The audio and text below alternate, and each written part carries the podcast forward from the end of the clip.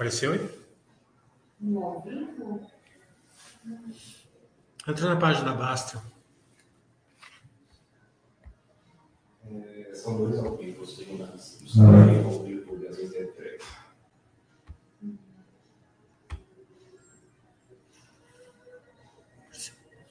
Boa tarde, pessoal da Baster.com. Hoje estamos fazendo um Baster Day aqui especial com a Zetec.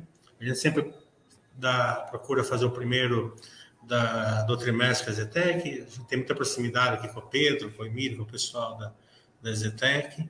E como a gente tem milhares e milhares de acionistas aí é, dentro da nossa base, que são acionistas da Zetec, a gente sempre procura dar uma cor especial para vocês. Então, sempre lembrando que a Baixa.com não faz é, indicações de compra e venda de ações e que também eventuais guidance ou projeções. Esperamos que eles, dê, que, que eles dêem um monte de guidance para a gente aqui hoje. É, não, não quer dizer que sejam certeza que elas vão se concretizar, condições de mercado podem fazer com que elas não se concretizem. Então, boa tarde, Pedro. Fique à vontade com essas palavras iniciais. Boa tarde, obrigado, Mili. Bem, pessoal, é um prazer estar aqui com vocês novamente. Mais um trimestre, né, Mili? De nossa recorrência estar aqui com vocês. É um prazer ter todo esse reconhecimento que o pessoal da Baster traz. É sempre muito bom conversar com vocês. Uh, vocês sempre trazem bastante perguntas. Eu vivo comentando que eu leio todas elas no chat. Na medida do possível, nosso time aqui de RI também auxilia a gente a responder e atender vocês. Então, queria primeiro falar para vocês que nós estamos aqui na nossa home store, né, Mili? Então, convidei o Mili e o pessoal aqui da Baster para conhecer nosso, nosso stand de venda aqui na home store, que é, fica na Avenida Roque Petroni Júnior, aqui em São Paulo, que é uma estratégia que a Zetec utilizou nesse trimestre para já diferenciar e trazer maior VSO. Para quem acompanha as nossas divulgações de resultado, vocês puderam perceber que, de fato, a companhia incrementou a sua VSO uh, no último trimestre. Muito. Pelo lançamento do Unique Green, a segunda fase. Vamos lembrar que o Unique Green é um projeto lançado, a primeira fase, em dezembro do ano passado. E viemos com a segunda fase, com aproximadamente 400 milhões de VGV, agora nesse terceiro trimestre do lançamento de agosto. Nossa, parece que foi ontem, mas já tem um certo tempo que está 50% vendido. Ou seja, ele mobilizou bastante as vendas da companhia. Só que, mesmo se eu expurgar esse efeito do lançamento do Unique Green, da minha velocidade de vendas, eu, a gente já teve aqui um incremento de quase 60% dos imóveis em construção ex Unique Green, uh, muito por conta dessa estratégia da Home Store. Então, por isso que é um prazer estar aqui com o pessoal da Basta, estar mostrando para eles, para eles terem testemunhas desse espaço que a gente está construindo. Esse é o primeiro que a gente abriu, esse ano de 2022.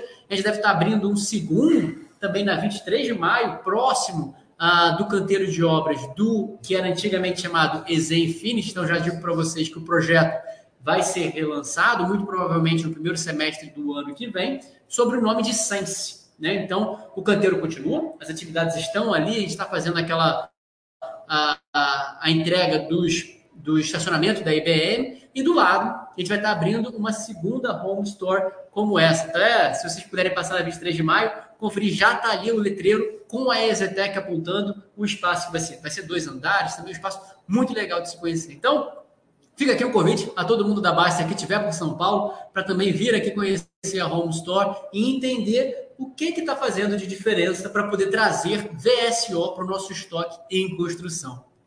Bem legal, porque é um stand com os coletores normal, mas lá fora tem cinco, seis stands de cada um de um empreendimento diferente. Então, é, vai ser um, um stand permanente, né? Uhum. É, pelo menos por, por um longo período de tempo. E se, com certeza a gente vai conseguir fazer um VSO maior aí. Vamos entrar no terceiro trimestre dos resultados. É, teve uma queda do lucro, né? É, mas se, você, se a gente olhar o lucro assim desmembrado, a gente vê que o lucro foi muito forte, porque ele foi basicamente operacional. Uhum. Como teve depreciação, teve, teve é, é desinflação, né? é, acarretou que o resultado financeiro veio bem aquém. Uhum. Isso é muito bom para a empresa quando o resultado vem muito mais operacional do que financeiro, né? É, mas quando a pessoa olha só o lucro, ele vai ver uma queda, uma queda do lucro, né? E ele não vai conseguir enxergar a qualidade do lucro muito mais operacional do que financeira, que era é, o molde que a Zetec estava conseguindo aí nesse período aí de uma, da taxa de juros mais altas, né? É, meio a meio, né? agora ficou muito mais operacional. Uhum. Então, se você quiser é, dar uma cor aí sobre o lucro líquido, mas baseado no, na realidade, não só na parte contábil, Tá. É, é importante comentar, para quem acompanha os dados da Exetec, né, o, o comparativo que o Billy está falando da queda do lucro é na avaliação ano a ano. É, né? seja, faz ano ano. Trimestre de 2021 com trimestre de 2022, a gente está tendo uma queda diferente, né? Era 145 milhões no trimestre do ano passado, 105 milhões agora nesse trimestre, terceiro trimestre de 2021, tá? Uh, então, sim, comparativamente ano a ano, a gente tem aqui uma diferença na composição do lucro, muito por conta do resultado financeiro. Até então, né, o resultado de 2021 ele veio muito fortificado pelo incremento do IGP. Né, e vamos lembrar que a Exetec ela tem aqui basicamente uh, três tipos de grandes operações, né, que é a venda do imóvel, a locação de imóveis e a carteira de alienação fiduciária.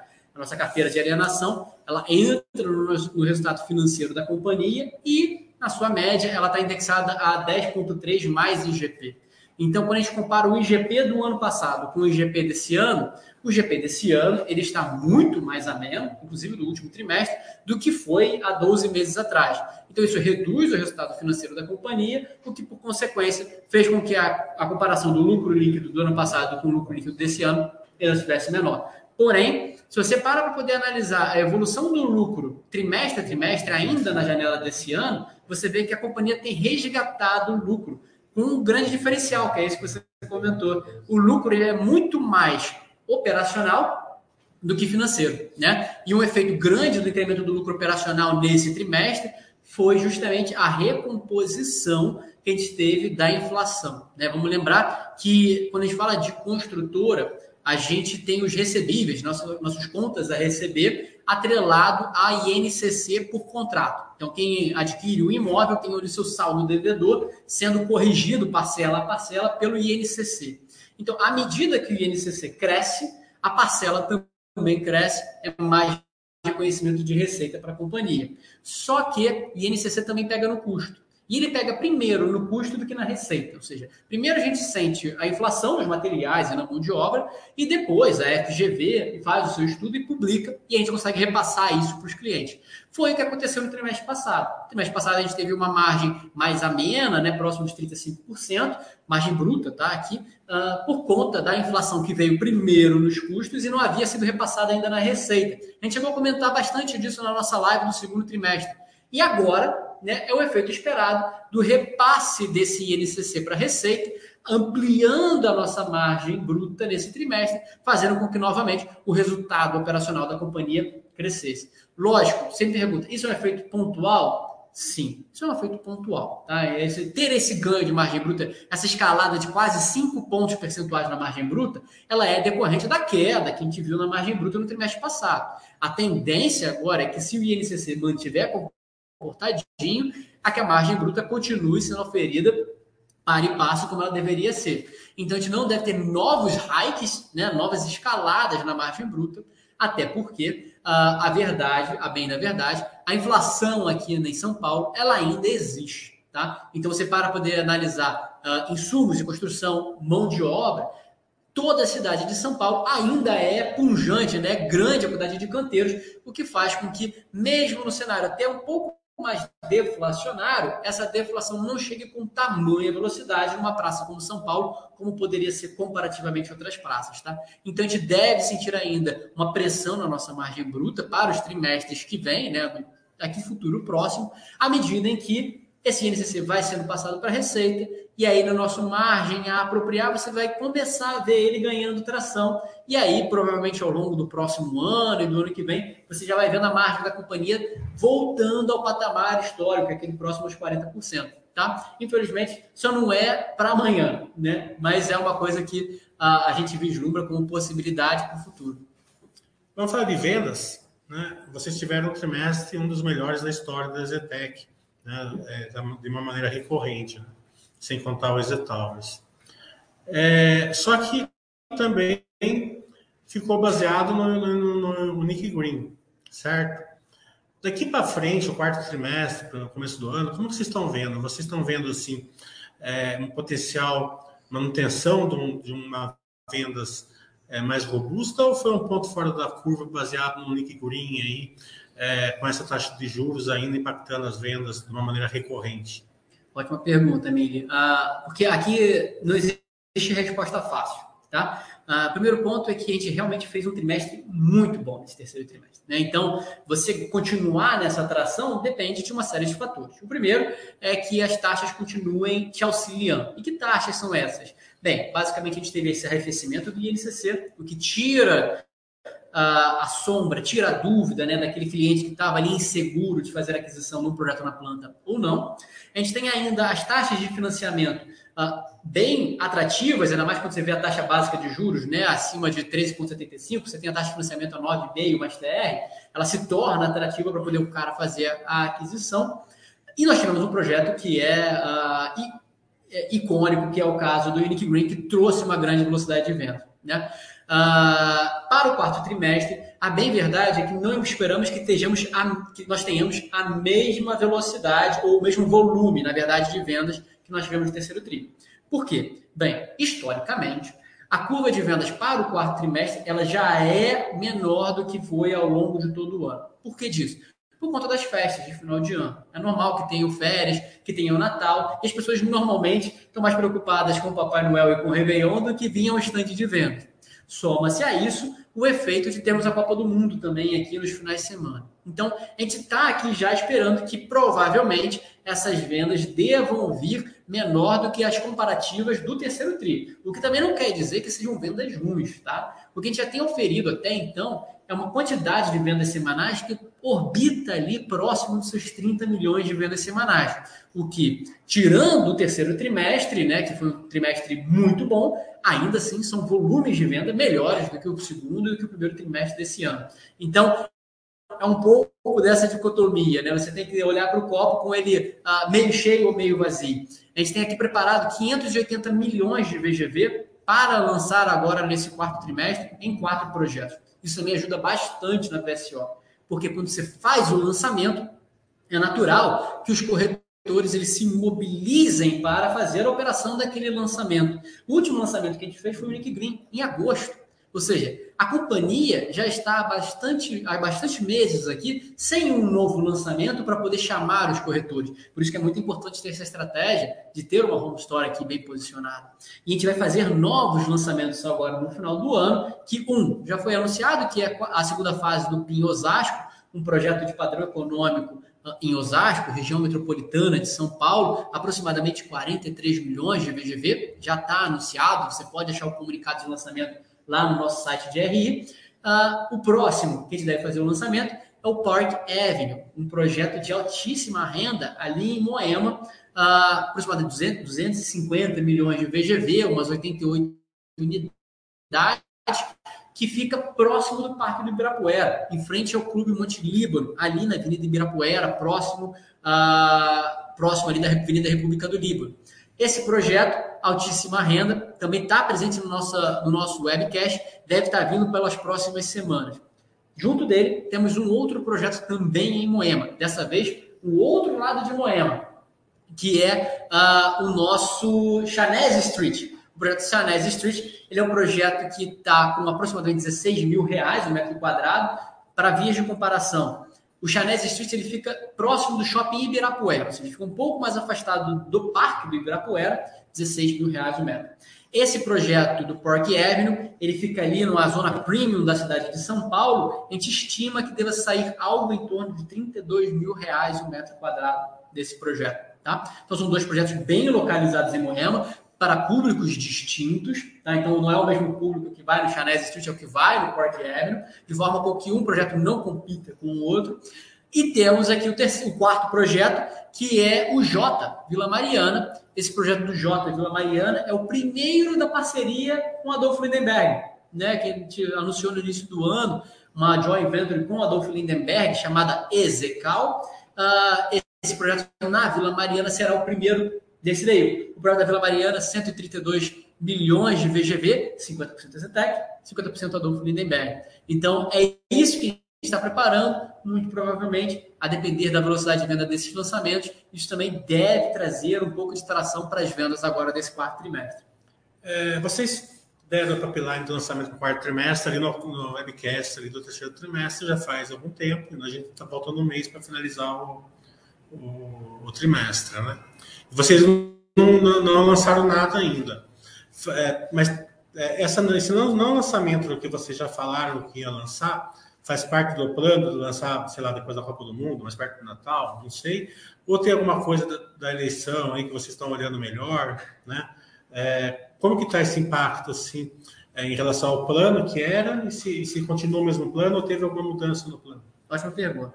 Porque, a bem da verdade, quando a gente faz um comunicado de lançamento para vocês, vocês recebem no nosso mailing de RI, conseguem acessar na nossa página, a verdade é que quando a gente faz esse comunicado, esse produto ele já está sendo operado geralmente há uma ou duas semanas antes. Ou seja, existe um esquenta que os corretores eles fazem. Né? Então a gente já consegue ter uma noção de quantas pastas já estão sendo oferidas, quantos clientes já estão sendo uh, estão buscando aquele produto, para de fato a gente entender que ele tem tração e aí sim fazer o comunicado de lançamento. Bem, todos esses outros três projetos, nesse momento, estão nessa fase de esquenta, né? E a gente está ali já percebendo que existe sim algum interesse, alguma atração nesses projetos, possibilitando a gente a estarem comunicando ao mercado os lançamentos. Muito provavelmente eles devem estar vindo uh, na próxima semana, ou, ou se não na outra, né, Diogo? Os comunicados de lançamento, talvez no início de dezembro na outra semana. Então, é onde a gente imagina que deva estar sendo feito o comunicado de lançamento. Não significa que não tenha já corretor na rua trabalhando essas vendas, porque já existe. É, porque se você sabe que a Zetec ela é bem demandada na Basta, é uma empresa que, que, que, os, que os acionistas acompanham de perto. Então, eles veem o pipeline ali, vê, não lança, não lança. Né? Tem a questão da eleição, fala, será que está afetando alguma coisa? Tal? Então, uhum. vou dar uma força para o pessoal. questão de vendas, perto cruzando com a receita, ela está bem aquém a receita perto da, da, da, das vendas, né? É, tanto que é, vocês estão lucrando em 100 milhões, entre poucos milhões, 90 tal, justamente porque a receita está tá tendo um teto ali. Só que como vocês vendem mais, a hora que vocês verticalizarem a operação, a receita vai aumentar, que já está posta, né? Uhum. Vocês já venderam, vocês já lançaram, né? Então, a pergunta que fica assim, como que está a verticalização das obras, né? É, ele, ela, ela vai, ela está num ponto assim que começa a ter bastante, bastante ocorrências dentro da obra, que é onde vem o método POC, né? Ou ainda está faltando um tempo, é só para a gente é, entender que tem que fechar esse gap. Se vende 400, tem que aceitar 400, certo? Então esse gap aí está é, tá muito, tá muito, o gap está muito alto, né? Uhum. Quando que vamos estreitar esse gap? Ótimo, é uma pergunta bem interessante, é uma pergunta muito técnica, essa que só quem tem um olhar um pouco mais apurado consegue perceber. Uh, quando a gente fala de POC, a gente tem uma curva S. Tá? O que, que acontece com a curva S? Naturalmente, o seu POC ele é menos, ele sai de um bom patamar porque tem o terreno. Mas para até você acelerar o reconhecimento trimestre a trimestre do seu POC, ele leva um tempo até ele dar o spike. Então ele começa a subir mais ou menos lá pelo meio da obra, você começa a ferir mais percentual e mais percentual à medida que a obra avança como muitos projetos foram lançados em 2021, eles estavam sim nesse iníciozinho uh, da obra. E agora, já com um ano e meio, quase dois anos, eles começam a entrar na fase do S, da curva S, que dá mais velocidade. Então, provavelmente, a gente já tem aqui uma receita a ser apropriada que deve ganhar mais velocidade. Ainda mais se a inflação estiver controlada, né? Porque um outro efeito que acontece que desacelera o POC é justamente se a inflação estiver muito alta, que foi o que aconteceu nos últimos, nos últimos dois, três trimestres. Né? A inflação mais alta faz com que você corrija a sua base de custos daquela obra, fazendo com que você não acelere tanto. Porque, ora, você tem uma fração, você tem um numerador que está sendo oferido, que é a nota que chega, mas o seu denominador, que é o seu custo total, estava crescendo por causa da inflação. Então, se ele cresce muito rápido, você não tem percentual tão grande. Então, você não ganha tanta receita no final do dia. Se a inflação fica mais controlada, o que você está recebendo de nota é ali em cima da mesma base você começa a crescer mais o reconhecimento de receita. Uh, então, provavelmente, né, e aqui falando de efeitos uh, contábeis e financeiros, é de se esperar que à medida que essas obras já estão agora entrando numa fase de maturação né, do seu metade do ciclo, que elas ganhem mais velocidades e, por consequência, mais reconhecimento de receita. Eu fiz essa pergunta no webcast ali da, do terceiro trimestre da Zetec, só que o, o Silva, ele, acho que ele não pegou muito bem a pergunta, eu não quis retrucar na hora ali, porque né, é, achei que, não, que a gente podia ter uma cor aqui agora. É, vocês estão acelerando um pouco o VSO, né, em detrimento um pouco de margem. O que faz todo sentido porque vocês perdem um pouco, vocês perdem um pouco de margem na, vocês perdem um pouco de margem, mas vocês recuperam na escalabilidade, né? Então, na escalabilidade, vocês recuperam a margem. Entendi. Só que também, é, ao mesmo tempo, vocês têm muitas obras que são únicas, que não têm reposição, né? São aqueles terrenos grandes que você não vai achar mais, né? Então, nessas obras de difícil reposição, vocês também vão acelerar o VSO a detrimento de uma margem, ou vocês vão preservar o estoque para ele continuar é, rentabilizando no futuro, né? Ser um tipo de uma joia da coroa, é, que a Zetec sempre tratou esses empreendimentos mais não replicáveis como joias da coroa. Né? Então, qual é o pensamento ali da Zetec? Acelerar é, nos, nos empreendimentos normais, recorrentes, e segurar nos outros, ou vou acelerar tudo? Olha, seria mais opção 2. Tá? Uh, a análise da VSO que a gente faz é caso a caso. Então a gente precisa entrar, porque uh, não é como se tivesse uma receita padrão, né? uma forma de bolo que a gente coloca todos os empreendimentos e sai da margem que a gente gostaria. Na verdade, cada projeto é único, cada projeto tem sua receita, cada projeto tem sua contabilidade, cada projeto tem sua forma de trabalhar, sua forma de ter a oferição de custos. Então, faz com que você, quando for analisar qual é o mais vantajoso, você tenha que, de fato, analisar projeto a projeto. Então, tem aqueles projetos que, de fato, como, por exemplo, é o caso do Arcádio, que a gente entende que ele sim é uma joia da coroa. Então, vale a pena ter uma VSO um pouco mais módica nele, para poder você oferir ela ao longo do tempo. Por conta disso, você analisa a praça, você analisa a engenharia que está por trás, você analisa a margem que você está querendo oferir naquele projeto. Tudo isso entra na sua conta de saber se você acelera ou não o projeto. Outros projetos, talvez, uh, uh, que a gente talvez. Uh, não, não tem nenhum que a gente está dando desconto, tá, gente? Só para poder clarificar, ao menos não desconto real necessariamente. Muito que a gente tem feito é não repassar necessariamente a inflação. E aí, né, lateralmente, ao não repassar a inflação, você está dando um desconto virtual no preço.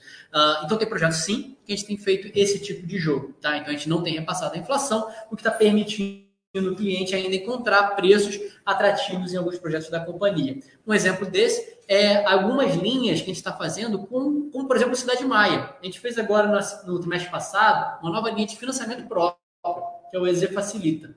O EZ Facilita é uma linha de financiamento da própria companhia, que ela está atrelada ali a 8% mais IPCA, dentro dos projetos do Cidade Maia e mais um ou outro de estoque pronto que nós temos, porque... Saúde. Obrigado porque acreditamos que ali há oportunidade de poder, sim, dar mais liquidez para esse estoque, sobretudo para um estoque mais antigo, ao passo em que a gente sabe que está contratado né, para daqui a dois anos ter ali as entregas dos projetos que nós já temos hoje em execução.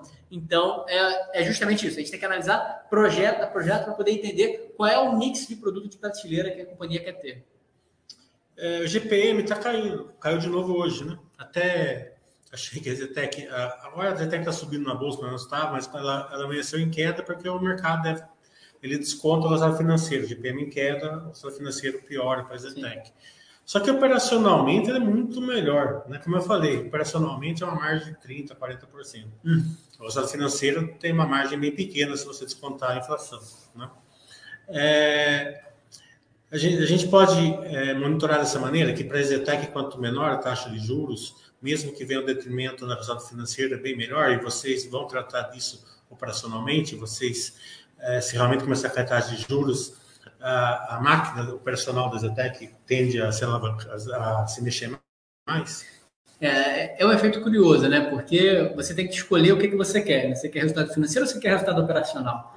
Porque não tem como negar, e aqui os nossos ouvintes da Baixa são pessoas instruídas, eles conhecem o mercado de capitais, sabem que a indústria do real estate, né, da construção civil, ela é muito dependente, ela é muito próxima da taxa básica de juros. Né? Então, à medida que a taxa básica de juros ela arrefece, ela desce, isso também tira a pressão dos bancos, facilitando o acesso ao crédito por consequência, aumenta o que a gente chama do affordability do cliente. Ele tem mais capacidade de desembolso e, com isso, adquirir o imóvel. Se ele tem mais capacidade, é natural, então, com que as vendas aumentem. Então, você aumenta o resultado operacional. Em contrapartida, e aí aqui é aquela questão, né? Se o IGP, por exemplo, é um indexador que está em decréscimo, isso vai afetar o resultado financeiro da companhia.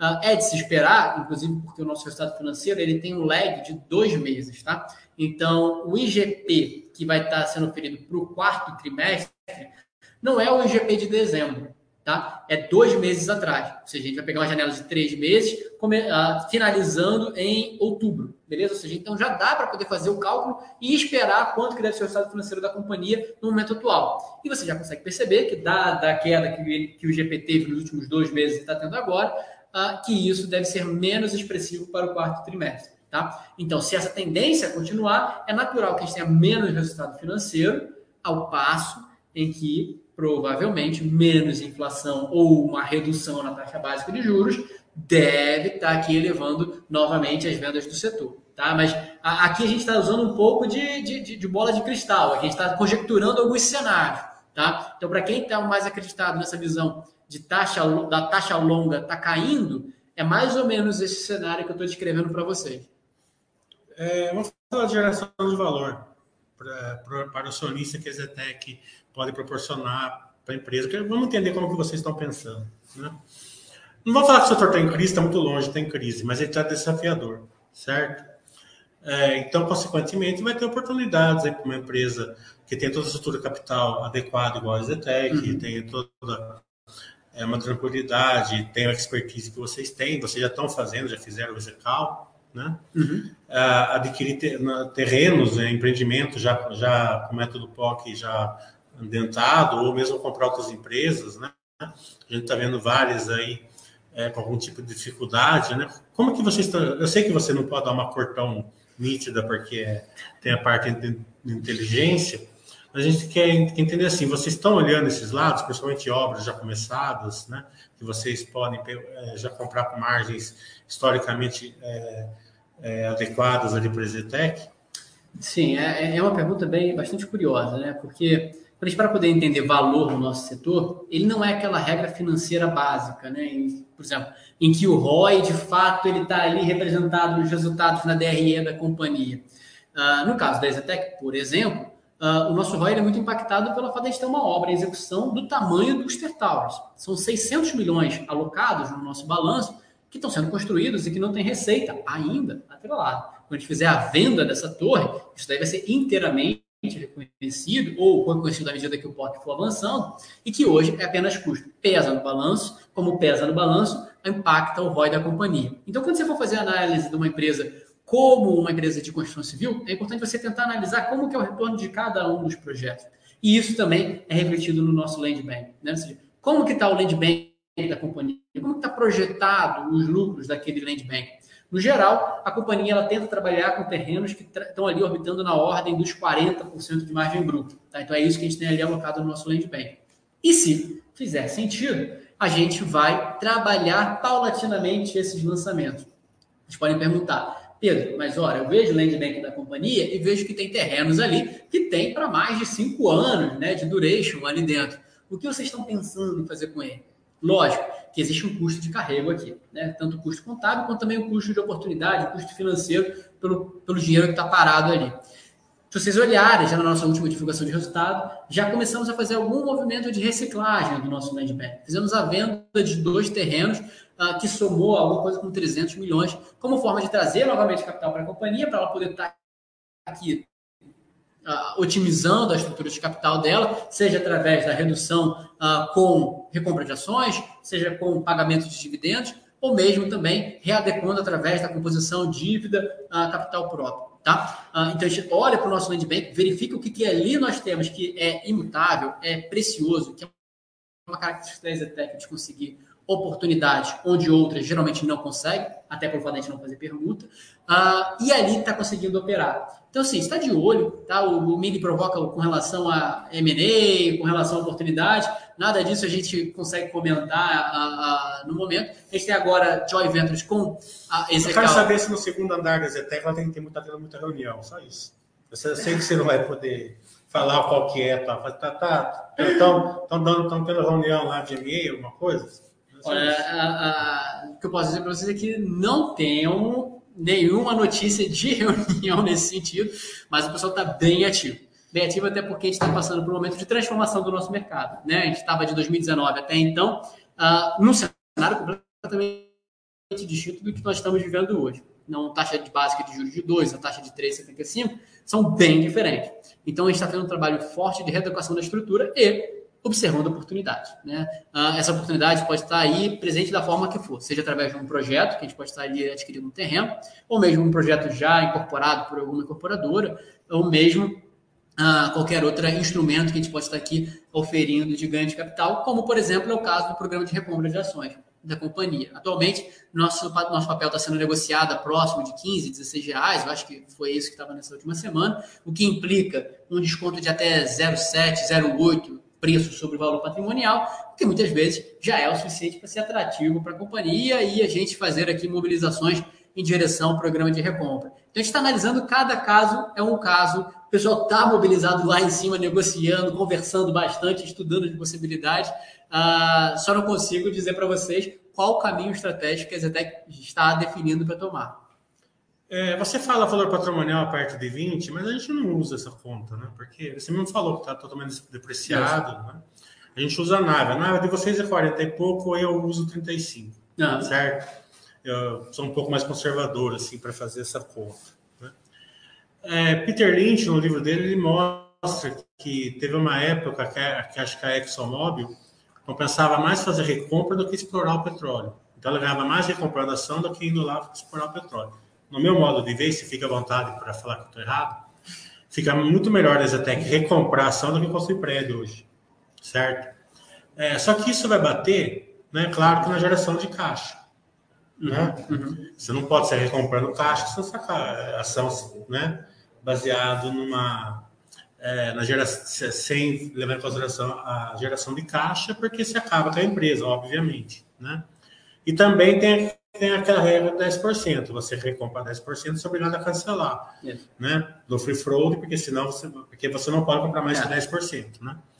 É, e se você fazendo isso, diminui a liquidez. Uhum. Né? Então, para você mantiver um programa de recompras, você tem que abrir mão de duas coisas. Primeiro, você tem que abrir mão de uma liquidez melhor, uhum. certo? Uhum. E também você tem que se dispor que a sua geração de caixa ela fica um pouco mais pressionada, uhum. certo? certo? Então, baseado em toda essa salada aí, certo? E baseado no que eu acho que compensa mais a empresa recomprar do que construir, é, limitada pela geração de caixa dela, para estrutura de capital, é, como que vocês estão enxergando toda, toda essa questão? Olha, uh, você está preciso nessa sua análise, tanto é que você para poder ver quantos terrenos a Zetec comprou nos últimos anos e quanto de dinheiro a gente utilizou no programa de recompra. Uh, é claro, a diferença, você vê onde é que está a preferência da alocação do capital nesse caso. Uh, agora, se você parar para poder ver o que, que você poderia estar tá fazendo ali para poder estar, tá, no final do dia, uh, otimizando o retorno para o seu acionista, se é na geração de caixa, se é na redução da liquidez. A verdade, o foco é valor para o acionista. Tá? não necessariamente a liquidez é aquele, aquele índice ou aquela coisa que vira de fato dinheiro no bolso. Né? A gente sabe que no longo prazo isso é muito importante, é um fator importante, tanto é que a Zetec está hoje no Ibovespa por conta do volume que ela, que ela negocia diariamente. Uh, só que, se isso for um, um, um, problema para a geração de valor do acionista, é motivo de se questionar. Tá? Então, a gente está analisando os preços do mercado e tentando entender qual é o movimento que a gente precisa fazer. Até onde a gente pode enxugar a liquidez da companhia sem estar tá aqui uh, tirando o valor desse enxugamento. Tá? Atualmente, não que tudo diga, nós ah, fechamos o programa de recompra agora uh, no mês de junho, no mês de novembro, no dia 11, ele venceu, uh, e provavelmente a gente está debatendo uma possível abertura de um próximo programa de recompra. Uh, e isso é muito do momento de mercado. Tá? Então, quando eu falo para vocês que a ação está tá abaixo do valor patrimonial, é tá, contabilmente ela está. O milho faz uma provocação muito interessante, que é o fato, por exemplo, do nosso terreno estar tá a custo e não está valor, né?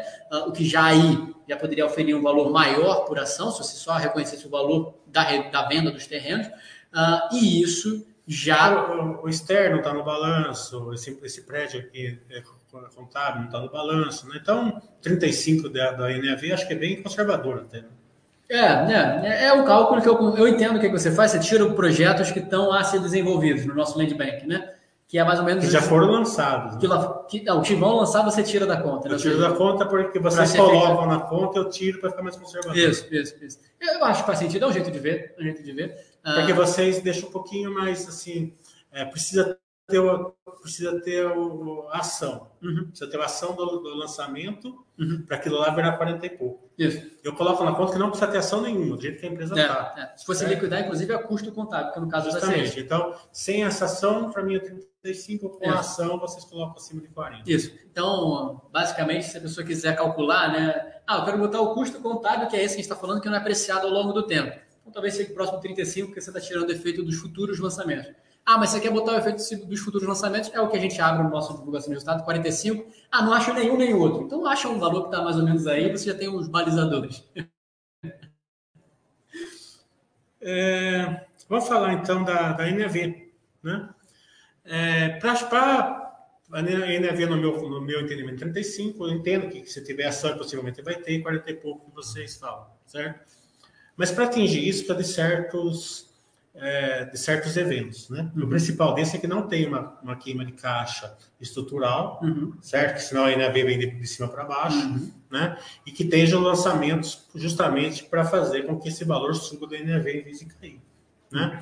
É, eu, eu concordo que a Zetec ele tende a ser de baixo para cima, certo? Não tenho muita dúvida sobre isso. Mas eu queria dar uma aula ali para o investidor. Quando que a NAV vem para baixo e quando que ele vai para cima? Tá. Uh, provavelmente o que a gente vai conseguir encontrar de incremento do NAV, muito com relação às entregas da companhia. Que nesse momento que a gente está vendo é justamente o momento de queima de caixa, ou mesmo troca de caixa por dívida, que é o que você consegue apreciar nos resultados da companhia. Tá? Uh, vale a pena aplica, uh, explicar para vocês por que a companhia, até nesse momento, está tomando mais dívida para construção, primeira coisa é isso, dívida para construção do que fez nos últimos dois anos. Nosso setor, a gente trabalha sobre a regra do patrimônio de afetação, o que faz com que o dinheiro que entra, ela fica alocado na SPE e não é livre para a construtora utilizar da forma que bem entender. Ao passo, e isso foi muito forte nos últimos anos, porque a taxa básica estava tão abaixo, né, que as pessoas pagavam, adiantavam seus pagamentos dos seus imóveis, e aí fazia com que um volume grande de dinheiro entrasse na companhia e ficasse parado em caixa porque estava afetado. Hoje em dia, com as taxas que estão aí, e até outros veículos uh, disponíveis, como CDBs, Tesouro Direto, etc., rendendo o que rendem, as pessoas não estão necessariamente adiantando as parcelas de pagamento como fizeram em 2019 e 2020. Ou seja, tem menos caixa entrando para as SPLs. E aí a gente precisa tocar a obra sem ter esse caixa todo que a gente tinha disponível. Só tem duas opções: utiliza caixa própria ou utiliza dívida de construção. Atualmente, até para readequar a estrutura de capital, nós tivemos optado pela dívida de construção e não queimando caixa. A alocação deste caixa ela tem sido mais, mais direcionada para poder remunerar o nosso acionista através de dividendos trimestrais, que é a gente tem feito, ou mesmo através do programa de recompra. Quando que isso vai virar? Quando a gente começar a fazer o grande entrega dos nossos projetos. Porque lá para o final de 2023, provavelmente bastante ao longo de 2024, a gente vai estar concluindo todo o ciclo de construção do grande volume de lançamentos que fizemos em 2019. Ou seja, 2019 para 2023 e 2024, esses projetos vão estar concluídos. E quando é concluído, a dívida passa para um banco e o banco quita a dívida junto com o incorporador. Ou seja, entra uma forte volume de dinheiro de caixa. Então, provavelmente aí você vai trazer novamente a liquidez e o NAV deve ser impactado, tá? Então, outro forma que a empresa está gerando valor para o acionista é o valor escondido, né? Claramente é o externo. É, ele, vocês estão construindo um prédio ali, acho que está quase 50% pronto. Uhum. Eu acredito que o VGV final vai ficar perto de 2 bilhões, vocês já gastaram 600 milhões, uhum. né? Está impactando o ROI, como que você falou, né? É, e a, uma margem histórica do Easy Towers foi de 60%, vamos mais conservador, vamos a 50, 45, né? Uhum. A gente está falando de um bilhão de lucros, né? É, totalmente aí escondido dentro, do, dentro de uma empresa, né? Isso. Um bilhão de lucro, cinco reais por ação, né? um terço do que está sendo vendido hoje. Né? É, como que vocês estão vendo essa, essa transformação desse valor escondido em valor para acionista? Vocês vão alugar primeiro lá a primeira torre, que já deve estar pronta já ano que vem. Vocês estão vendo venda, vocês estão vendo tudo isso, né? Vocês vão fazer a, a a discoteca lá na, na, na pirâmide? Né? Que, que Olha, agora, infelizmente, a discoteca não foi aprovada. Foi uma ideia que o Emílio trouxe, que a diretoria não aprovou. Na verdade, aquela ele ponto ele já é uma. Assim, gente, para engenharia, aquilo dali é uma maravilha. Assim, é um desafio enorme fazer aquele diamante pendurado entre duas torres, por conta das forças, etc. Né? O pessoal que é engenheiro civil aqui vai entender um pouco mais de que, que são os momentos que estão acontecendo ali para poder manter aquilo colocado no seu lugar. É uma baita desafio de engenharia. Uh, e essa torre deve estar pronta, né? Muito provavelmente no final do ano que vem ou no início do próximo. A estratégia atualmente, Emily, é da gente fazer a venda da primeira torre, tá? E aí, vou utilizar os seus números, tá? Para também não passar nenhum guidance pro pessoal. Uh, se a gente estiver aqui falando de algo em torno de 2 bilhões da venda, uma torre, simplificando, seria 1 um, um bilhão, né? Então, é a venda dessa torre. Uh, provavelmente, compradores devem vir mais próximos da Exetec ao longo do próximo ano, né, 2023 e 2024, porque é natural que, à medida em que a obra avance, você tira o risco. O risco que risco? O risco da volatilidade, o risco da inflação, né? Porque você vai ter que construir, e logicamente, se você adquiriu o bem, vai ter uma parcela ali das suas contas a pagar que está atrelada à inflação. Então, à medida que ele já tem ali alocado o custo, que a obra já está avançando, você mitiga isso e permite entender qual é o real valor que vai estar atrelado àquela torre e você negocia ela. Uh, a estratégia, por enquanto, é a venda da primeira torre e a segunda torre, ao que tudo indica, devemos fazer uma estratégia parecida com o que foi a da segunda torre do EZ Towers, na qual a gente fez a alocação própria, a gente mesmo procurou cliente para poder fazer a alocação da torre e trabalhou e, vem, e vendeu ela posteriormente. Acredito até que no EZ Towers a gente vendeu cedo demais. Né? Então a gente poderia, ah, para maximizar o valor daquela torre, operar ela, né? ter uma receita de aluguel recorrente durante um tempo, até chegar à maturidade e poder vender ela para um grande player. É, eu não concordo muito, porque estava 12 reais a ação, vocês pagaram 30% de dividendo, ah, deu para aumentar bastante a ação com dividendo na época. É, guidance você não vai dar para o ano que vem. É, infelizmente, eu não consigo dar um guidance a precisar para vocês uma meta, né? Uh, o que a gente pode dizer aqui é que muito provavelmente, tá? Ainda mais com todo o cenário que a gente está analisando, de curva longa de juros, de momento atual do setor, uh, a companhia, como ela está posicionada, desde o follow-on, ela se tornou uma companhia que tem uma estrutura para lançar mais de 2 bi por ano. Né?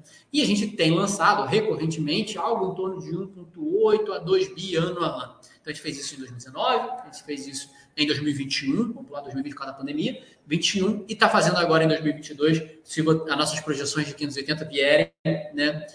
Então vai estar próximo dos 1,9.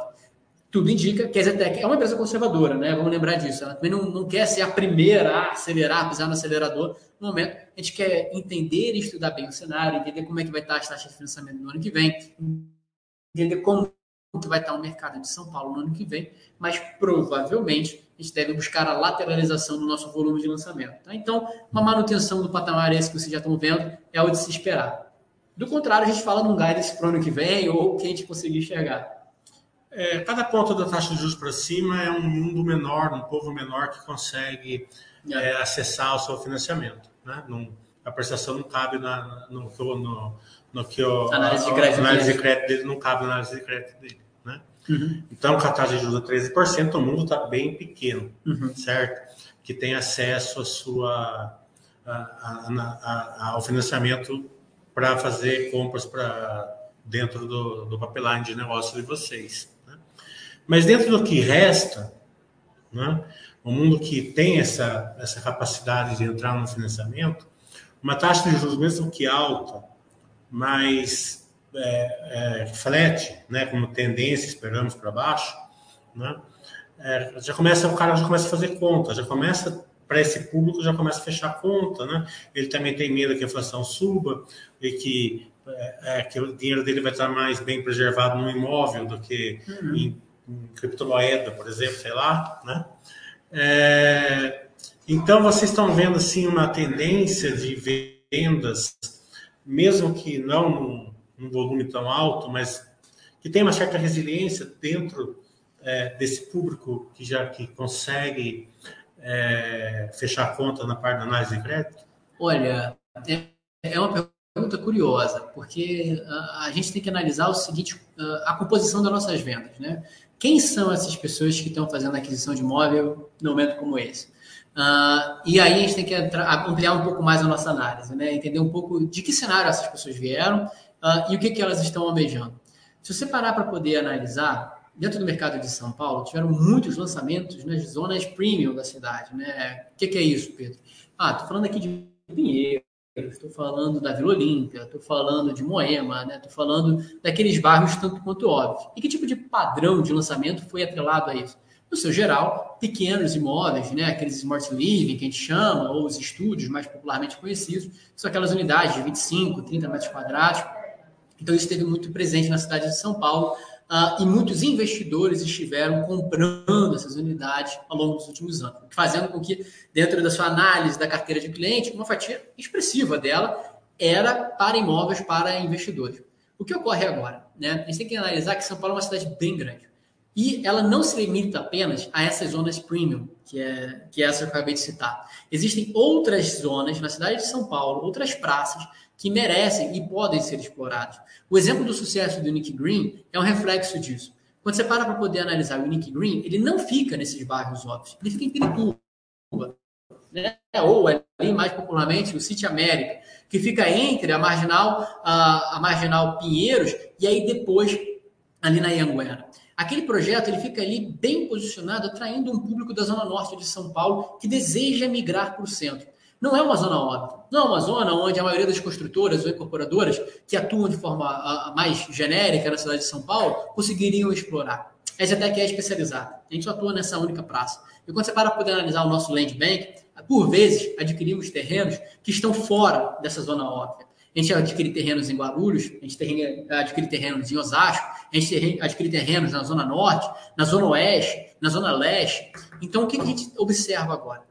Que desde 2019, né, no 2018, quando começou a ter um boom maior no setor, as incorporadoras como um todo se mobilizaram a lançar projetos nas zonas premium da cidade de São Paulo, que é onde né, a, a demanda estava mais latente. Só que, ao fazer isso, não apreciaram, não lançaram nessas outras zonas da cidade de São Paulo. Vou trazer um exemplo para vocês da Moca. A Moca é um bairro que fica ali na Zona Leste, que não teve o mesmo volume de lançamento como teve Brooklyn, por exemplo, como teve Pinheiros, como teve Vila Clementino. Mas para quem mora na Zona Leste, quem mora em Piranga, quem mora nos outros lugares ali do lado, sonha ou aspira a migrar. A pessoa que mora lá não está pensando em, se, em mudar para um lugar muito distante de onde ela já vive. Não está pensando em mudar para onde está longe da família dela, de onde ela cresceu. Mas um bairro próximo, que é um porto, um satélite ali daquela região, faz todo sentido. E a gente observa que nem todas as incorporadoras tiveram essa, essa refinamento no olhar para poder explorar essas praças. E a Zetec possui essas praças no seu land bank. Tanto é que quando a gente coloca posicionado esse tipo de projeto e dá ao mercado esse projeto, o que a gente encontra? A gente encontra um cliente que ao longo dos últimos dois, três anos Uh, acumulou capital, porque ficou em lockdown, né? ficou travado dentro de casa, ficou guardando na poupança, ficou uh, esperando oportunidade de investimento, então tem capacidade de fazer uma boa entrada e poder migrar para a sua zona preferida da, da região que ele mora. Né? Então, quando a gente para para poder olhar sobre essa ótica, que não é óbvia, gente, a gente consegue entender por que, que o Nick Green vendeu tão bem, sendo que não é num bairro badalado da cidade de São Paulo. E é isso que a gente procura explorar nesse momento. A gente sabe que não necessariamente é a leitura óbvia de mercado, mas é uma leitura um pouco mais acruada que você, enquanto incorporador especialista de São Paulo, consegue observar e entender onde é que estão as latências, onde é que estão as, uh, os movimentos que podem ser geradores de valor. Então é isso que a gente está explorando agora, tá? É, Para finalizar, o custo, né? Os custos devem estar caindo, o GPM está caindo, que o GPM é 30% custo de construção civil, né? É, isso está fazendo com que aquele, aquele pêndulo ele vai voltando para um, uma lucratividade maior que o NCC, porque quando está subindo, é, o custo do Zetec sobe mais do que o NCC, né? porque vai mais aço, prédio mais alto, mais uhum. elevador tal. Né? Quando está caindo, esse pêndulo faz com que a marca, com que o, a, a, o retorno da Zetec ele seja até maior do que o, do que o NCC? É, né, isso é verdade, isso é verdade. Uh, o IGP, ele, não sei se é 30, acho que é 10% que ele é composto por INCC, e já é um bom indicador quando você entende o impacto que ele tem, né? E aí, INCC arrefecendo, você passa a ter, quem viu muito tempo, viu nossas margens sendo comprimidas por causa do INCC. Só que se você olha para nossas divulgações de resultado de 2018 e 2017, você vai ver uma narrativa ao contrário, que é justamente o oposto, ou seja, a gente ganhando margem por conta da composição de custo da companhia ser diferente do INCC e por conta disso ter menos inflação do que estavam sendo oferido. Tá? Ah, isso diverge muito por quê? Porque quando você para para analisar uma cesta de custos de uma incorporadora que atua em São Paulo, e aqui vamos quebrar um pouco do que é o INCC, né? Ele é quase 50% de São Paulo, 50% do resto do Brasil, que são outras 11 praças, Rio de Janeiro e etc. Ele tem muito impacto dessas outras praças. Ele também tem muito impacto de projetos que são de até oito pavimentos. Né? A maior parte dele é composto por projetos horizontais, casas de até oito pavimentos, uh, que não refletem o padrão construtivo de uma cidade como São Paulo. Lógico, por exemplo, a composição de custos de aço numa obra como nossa é maior percentualmente do que numa obra horizontal. Né? Uh, o que faz que quando insumos cresça, isso tende a pegar mais fortemente na companhia. Só que, ao mesmo tempo, se insumos caem, ele cai mais rapidamente para a inflação da companhia do que para o INCC. É até curioso, porque na nossa divulgação de resultado, a gente abre ali quanto do INCC é o, a inflação real da companhia. Né? A gente tinha relatado que é até 38% acima, tá? Não é 38 mais, é 30%, 38% acima. Então, se um é 1, o outro é 1,38, tá? Só para facilitar e não assustar ninguém. Ah, só que, repare, o INCC ele tem caído. Se você olhar lá na nossa divulgação de resultado, a gente narra que a nosso custo caiu 4% na evolução do INCC. Ou seja, já mostra uma queda mais acelerada do que foi o INCC em três meses, justamente pelo efeito do pêndulo. Ou seja, quando a gente sente o custo arrefecendo, a gente também começa a tirar os custos que estavam na nossa construção. Tá? Então, é mais ou menos isso que a gente deve continuar observando se o cenário inflacionário manter do jeito que está. Legal. Então, a Baster.com é, agradece muito ao Pedro, a Zetec, a Giovana, que está aqui do lado. Quer falar alguma coisa, Giovana? Não? É, então, fica à vontade com palavras finais, Pedro. Bem, Miriam, eu queria agradecer demais a oportunidade de estar aqui. Foi um prazer estar aqui em loco, aqui na. Conhecer o espaço, né, da? Conhecer o espaço. Eu fiz um filmezinho pequeno, você Vou tentar colocar ali na Baster para vocês. Ótimo. Uh, pessoal, sinta-se à vontade para conhecer as operações da Exetec. Temos aqui à disposição o nosso Home Store para vocês entenderem um pouco dessa nossa estratégia de uh, evolução, de liquidez do nosso estoque em construção. Vale bastante a pena. Vem aqui, só marcar um horário, vocês conhecerem. Tem um espaço bastante amplo, inclusive uma quadra de beach tênis aqui para quem gosta e quiser chamar os amigos para participarem, sintam-se à vontade.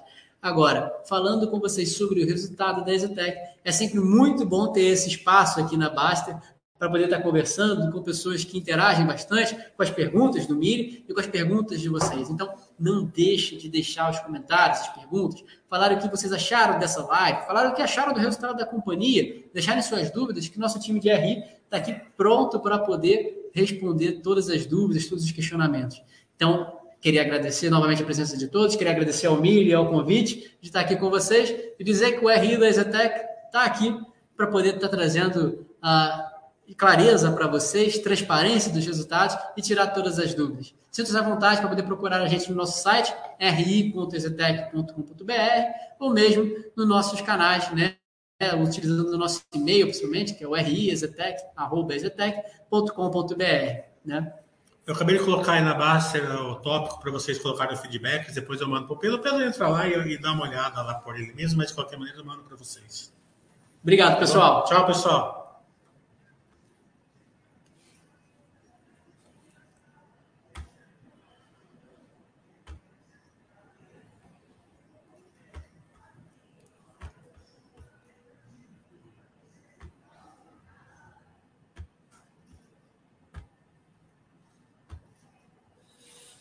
Muito boa. Foi? Foi.